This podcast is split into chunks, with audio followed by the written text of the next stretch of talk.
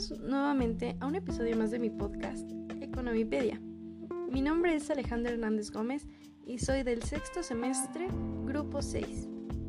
Esta vez les platicaré un poco sobre la relación económica entre México y Alemania.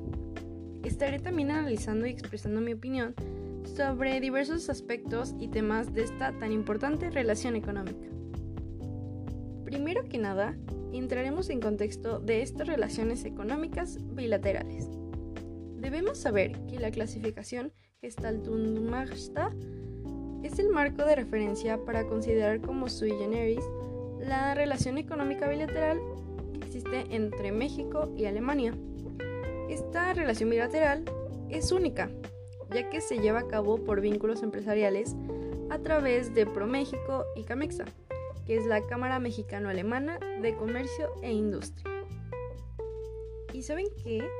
Yo considero que esto es de gran oportunidad para la industria mexicana y tengo el conocimiento que da pie a generar empleos en industrias como Cemex en el sector de la construcción, NEMAC en partes automotrices, Mexichem en el sector químico o América Móvil vía E que estos son los claros ejemplos de la presencia productiva de México en Alemania.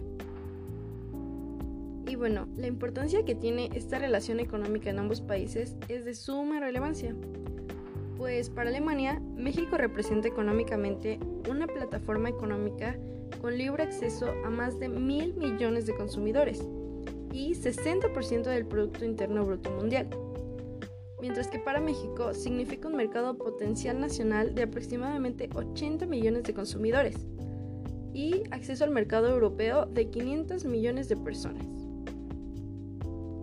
Ahora bien, hay que entender la composición del comercio que tienen México y Alemania, pues más del 90% de los productos que intercambian son bienes manufacturados, terminados y semiterminados. Especialmente hablamos de automóviles, autopartes, productos eléctricos y electrónicos. En el caso de México, los principales productos que exporta Alemania pertenecen a la industria automotriz, como lo son los productos eléctricos y los electrónicos, también los químicos semiterminados, la fratería y maquinaria diversa.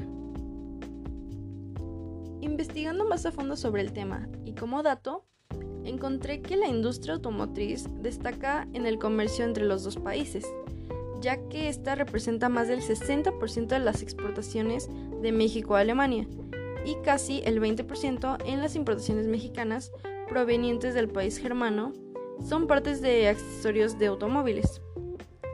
La mayoría de las empresas alemanas con gran renombre y prestigio tienen plantas y sucursales aquí en México. Eh, como son Bayer, BMW, Siemens, Volkswagen, entre otras. Otra característica importante que me gustaría resaltar es la cooperación energética. Las áreas más activas en este campo son aquellas que tienen que ver con combustibles fósiles, energías renovables y exploración minera. Y después de leer mucho e informarme más sobre este tema, pienso que para México es de verdad benéfico compartir este tipo de intercambio con un país como Alemania, puesto que este último es más avanzado en energías renovables y no contaminantes, lo que a México le vendría extremadamente bien. Como conclusión, podemos decir que México y Alemania mantienen muy buenas relaciones económicas y bilaterales. Muestra de ello es que el país germánico es el tercer socio comercial más importante de México, así como el tercer inversionista más grande después de Estados Unidos y China. Para México, Alemania es un aliado estratégico al ser su principal socio económico de la Unión Europea. Las exitosas experiencias de inversión y el establecimiento de compañías alemanas en México y mexicanas en Alemania son muestra de la solidez de esta relación. Y llegamos al final de este podcast.